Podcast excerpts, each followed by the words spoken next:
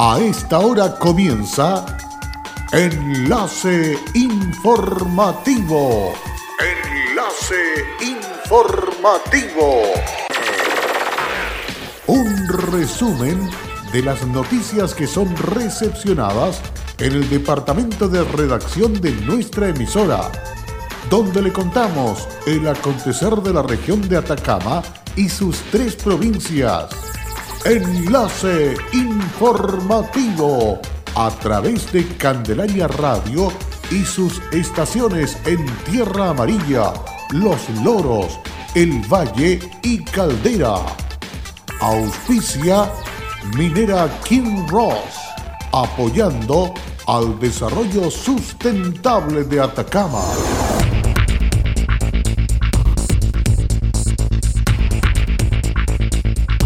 SAG y productores analizaron inicio de temporada de exportaciones de uva de mesa. Durante los meses de diciembre, por decreto tarifario, existe adecuación en el cobro de suministro con el propósito que no se dispare el consumo durante la época estival. Consulta ciudadana por municipio se realizará de manera presencial el próximo 15 de diciembre. Hola, ¿qué tal? ¿Cómo están ustedes? Bienvenidos y bienvenidas a esta edición de noticias aquí en Candelaria Radio a través de Enlace Informativo. Estamos listos y dispuestos a esta hora para dejarlos bien informados. Ante más de 20 contrapartes de diferentes empresas agrícolas del Valle de Copiapó y Huasco, el Servicio Agrícola y Ganadero SAC se refirió a diversos aspectos de la actual temporada de envíos al exterior de uva de mesa a puerta de su inicio, con énfasis en el programa de certificación de exportaciones y el estado en la región de la plaga Lobesia botrana. El encuentro realizado en la empresa Unifruti de Copiapó fue encabezado por la directora regional de Atacama, Meg Mayiachú, quien entregó un saludo a los representantes señalando que el servicio tiene el deber de apoyar al sector agrícola contribuyendo a su desarrollo. En la reunión se dieron a conocer las mejoras que presenta el sistema de certificación en línea de exportaciones hortofrutícolas el que está habilitado para caldera y se analizaron estadísticas de envío de frutas en los últimos periodos por este puerto. El principal punto de salida de la producción regional se indicó que para la segunda semana de diciembre se espera la llegada del primer barco de la actual temporada. La encargada regional agrícola, Carolina Pizarro, se refirió a la situación regional de la plaga Lobesia botrana, ausente en la región, pero con hallazgos aislados de insectos adultos cada temporada. Producto de ello, Atacama mantiene un área en cuarentena correspondiente a la zona urbana de Copiapó,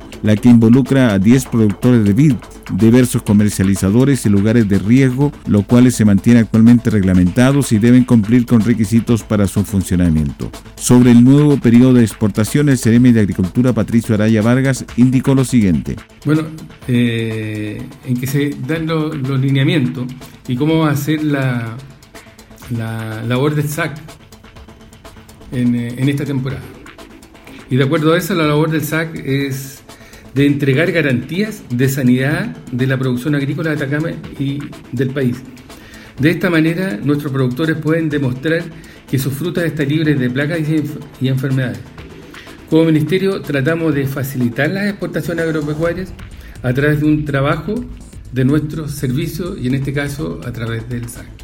Cabe destacar que ante el comienzo de los envíos de uva de mesa al exterior, el SAC, como cada temporada, refuerza su personal en el puerto y plantas agrícolas de las valles de Copiapó y Vallenar, de manera de brindar el servicio de certificación sanitaria de forma expedita y rigurosa, considerando los diversos estándares fitosanitarios de los países de destino. Desde la región de Arica hasta la región de la Araucanía, durante los meses de diciembre, enero, febrero y marzo se aplica el sobreconsumo en el cobro de agua potable. Esto con el propósito de que los clientes realicen un cuidado ante la escasez hídrica que vive el país. Es por esto que desde la empresa Agua Chañar hacen un llamado a cuidar el agua potable. Sebastián Espinosa, encargado de comunicación, entregó antecedentes de este sobreconsumo. El sobreconsumo es una tarifa especial que, se cobra desde los meses, desde el primero de diciembre hasta la última semana de marzo, que se enfoca en todos los clientes que tengan un uso poco eficiente del agua y que tengan un consumo que supere los 40 metros cúbicos en caso de, las viviendas residenciales. esto significa que de lo, habitual, que son 15 a 18 metros cúbicos, consuman más de 40, entonces solo afecta un 3% de la comunidad. Ante las dudas que se han generado, hacemos un llamado a la tranquilidad por el periodo sobre consumo, eh, ya que no afecta a todos los clientes y mientras yo como persona en mi hogar tenga un consumo normal y, no exceda estos 40 metros cúbicos que, que claramente casi triplican el consumo normal de una vivienda, no voy a tener ningún efecto sobre mi tarifa. Mi tarifa va a seguir siendo la misma que durante todo el año. Es importante revisar el estado de llave, flexibles o cualquier síntoma de humedad que presente una instalación domiciliaria porque allí puede estar ocurriendo una filtración silenciosa que incrementa la boleta a fin de mes, una de las principales causas de filtraciones y por ende pagar una cuenta más elevada que la que corresponde se produce en el baño específicamente los estanques de descarga. Esto porque a medida que pasa el tiempo las piezas internas de grifería o de bomba se gastan y deterioran no cortando el flujo del agua. En la plaza del sector Punta Negra, ubicada en la calle Otón Robert con Santísima Trinidad, se realizará este sábado 7 de diciembre un nuevo operativo del programa de cuidado y registro de mascota Yo a Perro con mi Perro, organizado por la Municipalidad de Copiapó a través de la Unidad de Higiene Ambiental. La iniciativa, que hasta la fecha ha recorrido ocho puntos de la comuna, entregará los servicios gratuitos de vacunación antirrábica, séctuple e implantación de microchip, junto con invitar a los vecinos del sector y alrededores a participar. El alcalde Marco López destacó, esta es una nueva iniciativa que iniciamos en el mes de septiembre y buscamos intervenir una población cercana a los 1.200 canes. El operativo se iniciará a partir de las 9 de la mañana y al igual que las intervenciones anteriores, se dispusieron 100 cupos. Cabe destacar que las atenciones se realizarán por orden de llegada y se tendrá un perro por dueño. Más de 20 intervenciones de fomento lector ha realizado el Ministerio de las Culturas, las Artes y el Patrimonio a través de su seremía en Atacama, principalmente en establecimientos educacionales de las nueve comunas de la región. Diálogos en Movimiento es el nombre que reciben estas actividades pertenecientes al Plan Nacional de la Lectura, que promueven que los escritores compartan sus creaciones y los procesos que utilizan con los niños, niñas y jóvenes de la región, con especial foco en los establecimientos educacionales de las nueve comunas de Atacama. Los diálogos en movimiento forman parte de las acciones del Plan Nacional de la Lectura para fomentar la ciudadanía, promoviendo una experiencia de lectura participativa entre niños, niñas y jóvenes con escritores regionales, nacionales e internacionales y sus obras, y con este objetivo es que este año se ha realizado más de 20 diálogos a la fecha, principalmente en establecimientos educacionales de las nueve comunas de la región, comentó la Cereme de la Cultura, las Artes y el Patrimonio de Atacama, María Simunovich Ramírez. En Candelaria Radio estás escuchando Enlace Informativo. Hola, soy Wilson Humberto Cortés Vargas, soy jefe de servicios generales en el Kinross La Coipa. Estoy trabajando acá los 30 años en, la gerencia de recursos humanos y en servicios generales. Ha sido un cariño y una entrega recíproco. Ha sido unos años sencillamente maravillosos. Como compañía minera, nuestro propósito es crear valor para el desarrollo de una actividad minera responsable y sustentable que refleje el respeto por el entorno natural, nuestras comunidades vecinas y nuestros colaboradores. Kinross, comprometidos con Atacama. En Candelaria Radio estamos presentando Enlace Informativo, un reporte diario de lo que ocurre en la región de Atacama y sus tres provincias. En pocos minutos usted escucha un reporte preciso de las noticias que marcan cada jornada. Sigamos en sintonía de Enlace Informativo. Luego de la pausa continuamos con más informaciones aquí en Candelaria Radio.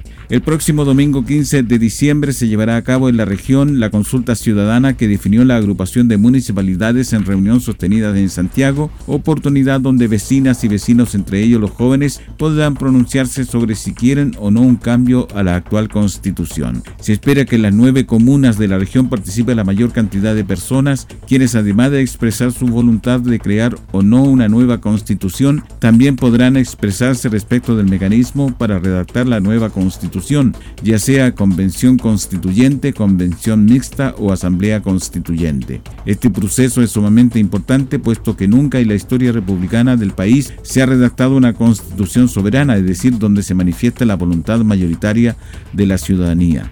Es importante destacar que en este voto tienen una importante participación los jóvenes de entre 14 y 17 años de edad, ya que ellos también podrán participar de este proceso. Además, habrá un voto para la paridad de género, un voto para las personas en situación de discapacidad, los pueblos originarios, la participación de los independientes. Además, se realizará la consulta nacional social, entre otras materias. El alcalde de la comuna de Vallenar, Cristian Tapia Ramos, indicó lo siguiente con respecto a esta consulta. Nosotros lo vamos a hacer presencial, eh, lo vamos a hacer, nosotros hemos estado trabajando con cerca de 150 dirigentes de distintas organizaciones sociales en Vallenar.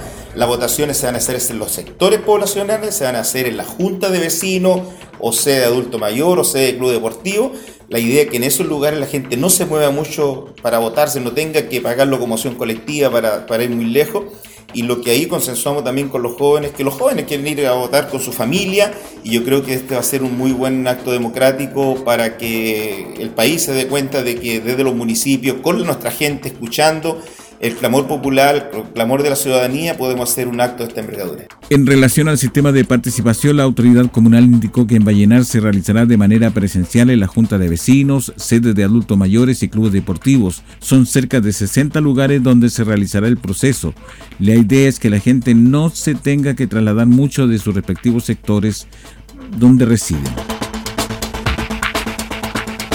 Con alta convocatoria de la comunidad se llevó a cabo en la Junta de Vecinos Juan Pablo II la primera etapa en la ciudad de Copiapó de la implantación de más de 50 microchips gratuitos del plan veterinario en terreno del programa Tenencia Responsable de Animales de Compañía que es ejecutado por la gobernación de Copiapó en convenio con la subdere Atacama. La gobernadora Paulina Basaure recalcó el objetivo de estas acciones. Bueno, durante el mes que hemos desarrollado eh, veterinario en terreno, hemos visto que eh, la población, las juntas de vecinos, han ha sido muy exitoso el trabajo que hemos podido realizar. Han llegado muchos, muchas mascotas, muchos perritos, muchos gatos, eh, aproximadamente entre 60 y 50 en cada una de las ocasiones. Y, la verdad que la demanda que tenemos eh, en materia de ir programando durante las próximas semanas ha sido bastante, bastante alta. Tenemos un trabajo muy intenso que seguir desarrollando y seguimos invitando a cada uno de las juntas de vecinos que se acerque a la gobernación, que nos inscriban de tal forma de poder ir organizando este trabajo y poder trabajar y hacer, eh, eh, en el fondo, hacer éxito este programa durante los seis meses que tiene de, duración. En tanto, el encargado de P-Track, Sebastián Jiménez, puntualizó cuando nosotros asumimos este, este, este trabajo en marzo y abril del año pasado, del 2018, habían entre 30 y 40 mil mascotas inscritas. Hoy día ya superamos el millón y eso nos tiene muy tranquilos que estamos haciendo una buena pega coordinadamente desde el gobierno central a través de las intendencias, de las gobernaciones, las URS locales. Entonces se está haciendo un trabajo redondo, un trabajo que llega a todas partes. Para finalizar, Berta González, presidenta de la Junta de Vecinos, agradeció la jornada. Entonces, qué mejor que las necesidades de nuestras mascotas. O sea, nosotros tenemos todo el amor para tener una mascota, pero muchas veces no contamos con los medios como para ir y instalarle el chip o ir y llevarlo y ponerle una vacuna. Y si el gobierno nos está dando esta posibilidad, solamente agradecer, nada más agradecer. Cabe destacar que en el transcurso del mes de noviembre a la fecha se han implementado más de 240 microchips gratuitos junto a la entrega de las prestaciones de servicios veterinarios y la realización de charlas con participación ciudadana bajo la ley 21.020, beneficiando a miles de familias que acceden a estas acciones que se ejecutan a través del plan veterinario en terreno en las comunas de Copiapó, Tierra Amarilla y Caldera. Privados de libertad de la cárcel de Vallenar quedaron tres imputados a quienes la Fiscalía de Atacama formalizó el miércoles por hechos ocurridos el pasado fin de semana en la capital de la provincia del Huasco. Las audiencias fueron asumidas por el fiscal jefe de esta comuna, Nicolás Solés Cipriones, quien relata los antecedentes. La Fiscalía Local de Vallenar del Ministerio Público formalizó la investigación en dos causas distintas, eh, ambas por el delito de homicidio simple, en ambos casos grado desarrollo consumado, por hechos perpetrados el día domingo primero de diciembre de este año. El primer caso ocurrido alrededor de las 12 de la noche en un canal de regadío en la ciudad de Vallenar y el segundo hecho ocurrió a las 4 de la mañana en la vía pública en el sector céntrico de Vallenar. El control de la detención de los imputados se verificó el lunes eh, de esta semana y hoy eh, se formalizó la investigación. Se fijó un plazo de investigación de 120 días a contar de hoy y el magistrado accedió a la petición del Ministerio Público, esto es decretar la prisión preventiva en contra de los imputados por entender que la libertad de los mismos sí constituye un peligro para la seguridad de la sociedad. Es decir, acogió todas las alegaciones, las solicitudes de la Fiscalía conforme a los antecedentes recabados desde el primer momento una vez que se informó al fiscal de turno. Diligencias realizadas por la Brigada de Homicidios de Copiapó de la PDI, el Laboratorio Criminalística, la CRIM de dicha ciudad y también conforme a los peritajes eh, tanatológicos del Servicio Médico Legal. Ambos hechos fueron formalizados de forma independiente en el juzgado de garantía de Vallenar, ocasión en que el fiscal Solesi argumentó los antecedentes con lo que justificó la solicitud de prisión preventiva de los detenidos, quienes fueron considerados un peligro para la seguridad de la sociedad, ordenando el juez de turno su ingreso a la cárcel local, fijándose en ambas causas un plazo de 120 días para el cierre de las diligencias investigativas.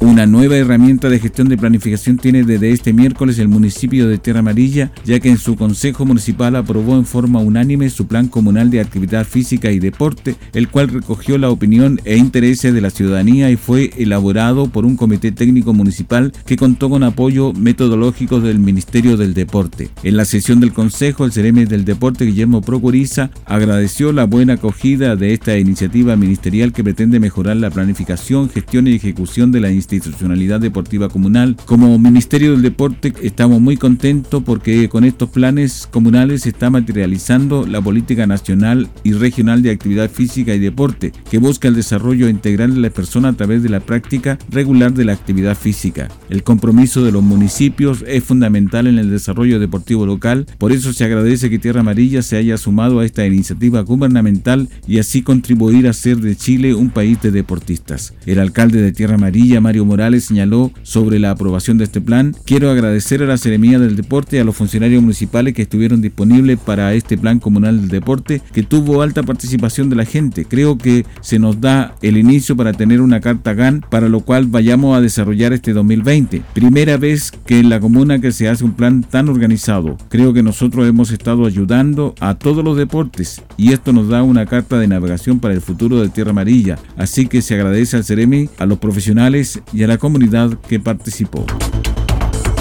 Y con esta información estamos cerrando el presente resumen de noticias aquí en Candelaria Radio. Agradecemos vuestra sintonía y no se olvide que usted puede encontrar esta y otras informaciones en nuestra página web fmcandelaria.cl. Gracias y será hasta pronto. Cerramos la presente edición de Enlace Informativo un programa de informaciones recepcionadas por el departamento de redacción de nuestra emisora. Enlace informativo por Candelaria Radio. Es presentado por Minera King Ross, aportando al desarrollo sustentable de Atacama.